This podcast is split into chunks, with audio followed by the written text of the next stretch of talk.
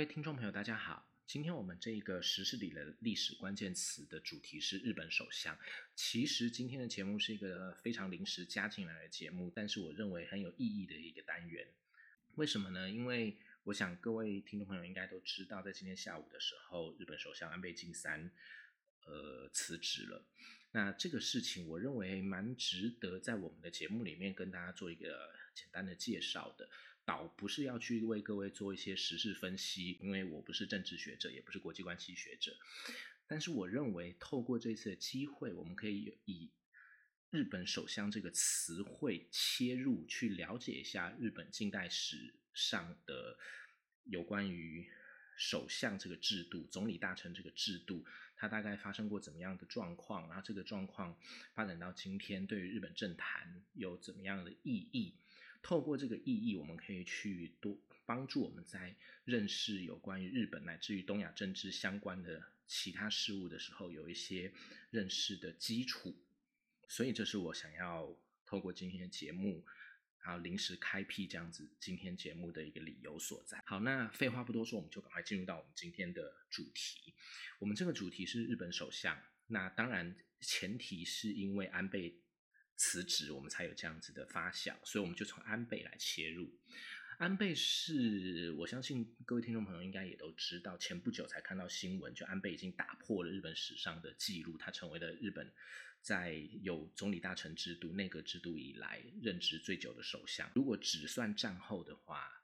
呃，第二久的人是佐藤荣作。那整个日本史上的话，佐藤荣作只是排第三，因为日本史上。第二久的首相是一位叫做桂太郎的首相。首相，那桂太郎这个首相，以后我们如果跟各位介绍到清末北洋外交史的内容的时候，我们一定会讲到桂太郎这个人物。我们讲现在先说的是日本史上最久跟日本史上第三久的两位首相，他们彼此之间的关系就很有趣，因为最久的首相是安倍。第三九的首相是佐藤荣作，而佐藤荣作其实就是安倍的外公岸信介的弟弟，也就是说所谓的外属祖。意思就是说，安倍他们家就出了三位首相，而这三位首相里面的两位，安倍跟佐藤荣作，是整个日本历史上任期第一久跟第三久的首相，就知道他们这个家族多屌。在战后的首相里面，包括了安倍。还有刚刚所说的佐藤荣作、安信介，以及我们在之前讲双边关系那一讲里面有讲到吉田书简的那个首相吉田茂，还有池田勇人这几位首相，他们都可以排到前前面十名，所以我们就可以知道哦，在战后以来的这些首相里面，他们有非常非常多的人，就全部加起来已经有一半的人了，是在战后。担任首相，而且担任的首相时间是整个日本史上最久的几个人之一。那为什么会这样？有一个很大的原因，这个原因被学者归类成一个名词，是在一九五五年之后呈现一个相对稳定的态势。那这个态势，呃，有一位叫做生位准之府的日本学者，他就把它命名为所谓的五五年体制，因为这是从一九五五年开始的。那这个五五年体制在差不多一九九零年左右开始就是瓦解，因为在一九八九年的时候，自民党在参议院大败，然后一九九零年之后开始的有其他政党，我们等一下会讲到其他政党取代自民党执政地位这样子的现象发生。可是不管怎么说，光是在一九五五年开始，一直到一九八九年、九零年这段时候，这么长的一段时间之内。都是自民党的长期执政，一党独大的态势，所以我们就会知道这个五五年体制的稳定，对于日本整个政局的稳定有多大的贡献。好，那为什么会有五五年体制？还有日本的首相是怎么选出来的？日本的首相其实大部分都是从众议院的多数党党魁来担任的，少数待会儿我们会讲到的少数没有压倒性的国会。政党的那种态势的时代里面，就会有联联合政府里面的主要政党去瞧出那个首相。那通常啊，还是会由相对最大的那个大党的党魁来担任。但是因为它不是绝对多数的政党，不像在五五年体制的时候由自民党一党独大，所以它比较需要用瞧的。但是为什么会是由众议院的多数党党魁呢？因为各位如果熟悉所谓议会政治的概念的话，应该就会知道，从通常有众议院就会有参议院，这是一个两院制形态的国会。众议院跟参议院对应到英国最早期的民主制度的议会制度的国家的时候，就是下议院跟上议院。所以大部分的议会体制不是全部，但是大部分的议会体制都会是参议院的重要性高于众议院。但是日本是比较少数的众议院的地位优越于高呃参议院的国家，因为众议院在制度上它有比较多的权限，这些权限造成。众议院的重要性高于参议院，哪些权限呢？譬如说，对于总理这个职务，总理大臣这个职务来说，众议院有优先指名的这种资格。什么意思？就是众议院跟众议院如果跟参议院都对总理大臣有不同的人选的时候，是由众议院所指名的那个人来担任总理大臣，这是总理大臣指名的优越性。而且如果不喜欢总理大臣要提不信任案，只有众议院才有资格，参议院没有资格提对总理的不信任案。那在对法案方面的话，众议院已经通过的法案送到参议院之后，参议院否决掉了。可是这个法这个法案，众议院如果觉得很重要，众议院可以拿回来重新表决。如果表决超过三分之二就通过，不用管参议院的反对，他就会直接立法。那对于预算还有条约这些事情的时候，如果参议院跟众议院的意见不一样的时候，也是由众议院的决议来当做国会的决议。而且，对于在预算上面的话，众议院也有对预算的先议权，就是预算要先送到众议院审议就对了。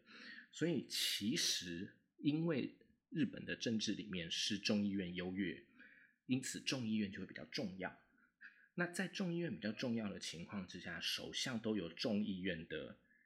议议员里面选出来的话，他跟众议院之间的关系就会比较比较好讲话。所以虽然法律上、宪法上都没有规定总理只能从众议院里面选出来，不过按照目前实施的惯例，全部都是由众议院选出来的。那因为首相是由众议院选出来，在实务上，所以过去在历史上很少有真正发动不信任案成功的例子。历史上总共众议院对总理提出不信任不信任案成功的只有四次，那其中吉田茂就占了两次。吉田茂是即目前即将站代总理大臣地位的那个麻生太郎的外公，他自己就占过两次，而且。要强调，虽然他战过两次，那都是一九五五年以前被不信任两次的，所以那就是五五年体制的一个稳定性的一个证明。那刚刚听起来好像很稳定，而且因为一自民党独大，看起来就可以长期维持这个局势啊。可是最后好像又不是，为什么不是呢？因为虽然自民党在整个国家里面是一党独大，但是因为自民党太大了，掌权太久了，所以大家都知道。当这个组织掌权越久，人越多，内部派系争权的状况就一定会越来越多，也就因此导致了他的内阁不见得会稳定。这个不稳定并不是外部对自民党造成的压力，而是自民党内部的争权所导致的一个变动。譬如说，在一九九三年八月九号，是首度打破五五年体制的西川户溪政权，就是 Hosokawa 政权。那细川护熙在进入中央政界的党籍就是自民党哦，然后他后来跑去当熊本县知事的时候，那个熊本县就是有那个库马梦的那个那个县，他的党籍也是自民党。可是，在一九九一年的时候，他又自己跑出来了，他就不参加自民党了。那刚好这个时候的自民党里面呢，有几个实力派，包括小泽一郎啊、羽田资，他们也一起叛变背叛了自民党，所以。这些人就让自民党在国会里面的人数大幅减少，没有办法维持执政的局面，甚至像刚刚所说的这些原本自民党的实力派，还在众议院里面提出了对首相的、对总理大臣的不信任案成功。那那个不信任案就是我们刚刚所说的，总共只有四次案例里面的最后一次倒戈。所以这些自民党出身、可是后来在那个时候都组成了新的政党的政治人物，就一起组成了1955年以来的第一个非自民党执政联盟，也就是刚刚所说的西川呼吸内阁。那这个三十八年来首度不是由自民党组成的内阁，老实说啦，它之所以能够出现的理由，有一点像之前台湾发生的所谓的讨厌民进党的那种氛围。所造成的选举结果，也就是说，其实不是真的这一些人，包括西川呼吸，他们真的很棒，而是整个国家和社会当时弥漫着一种讨厌自民党的风气，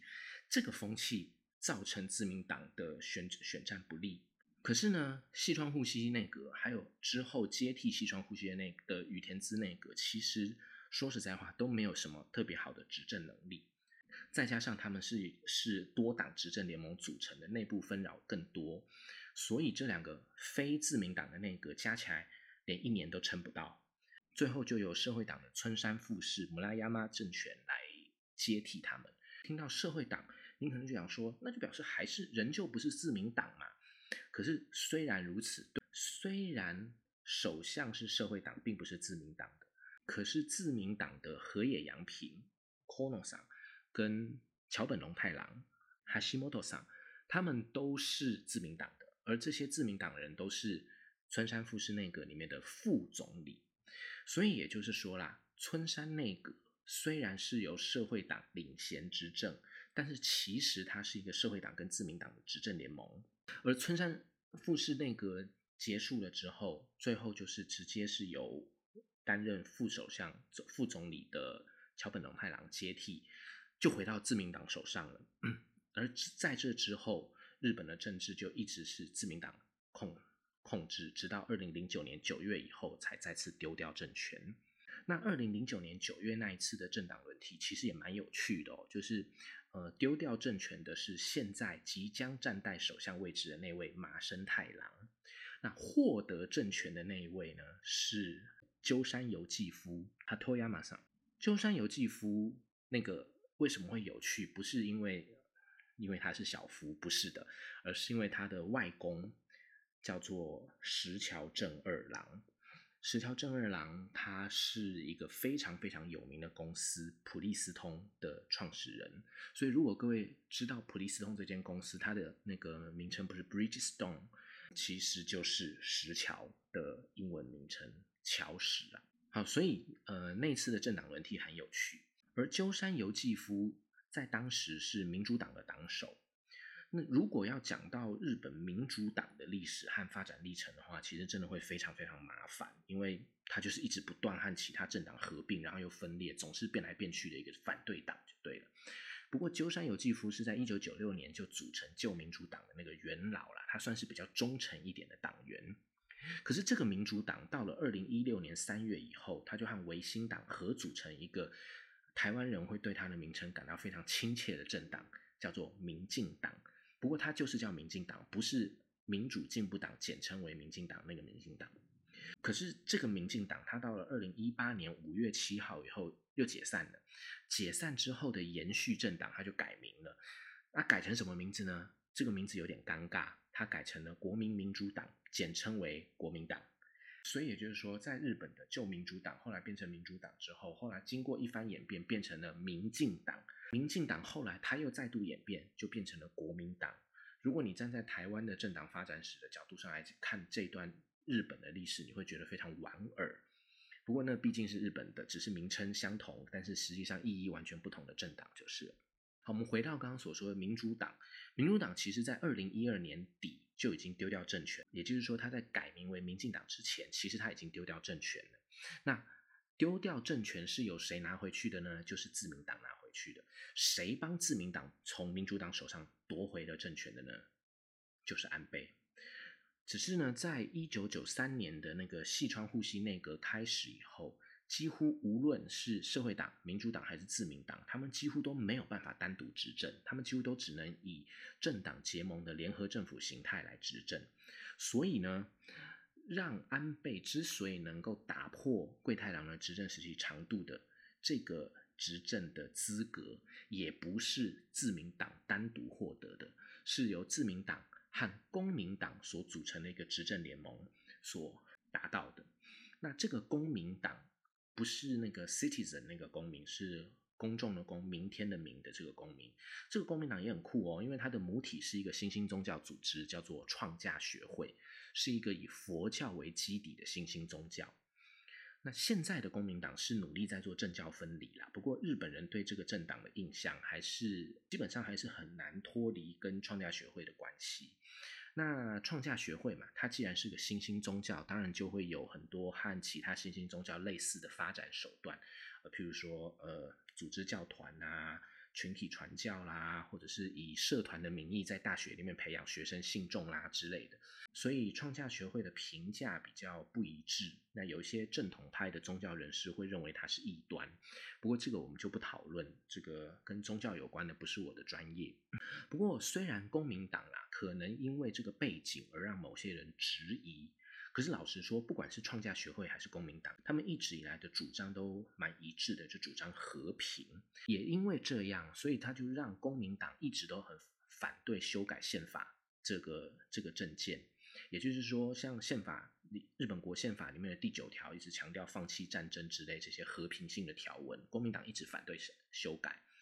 可是这一点就会和安倍目前所领导的自民党有所差异，某种程度上也就算是在这个议题上是一种让自民党刹车的存在。毕竟，呃，公民党就是他的执政联盟的成员嘛。可是讲到这个问题，我们就要必继续说，就是安倍他比较倾向认为宪宪法里面这些限制是美国强加给日本的。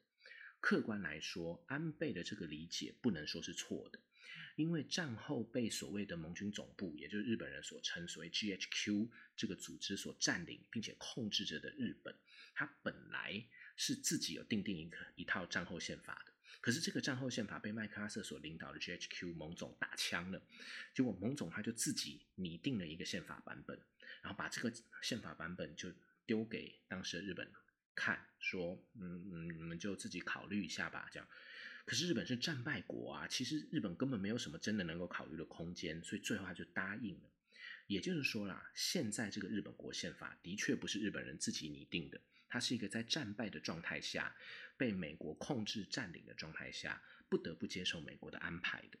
所以安倍以及他所领导的这个自民党就会想要对进现行的宪法进行一些修改。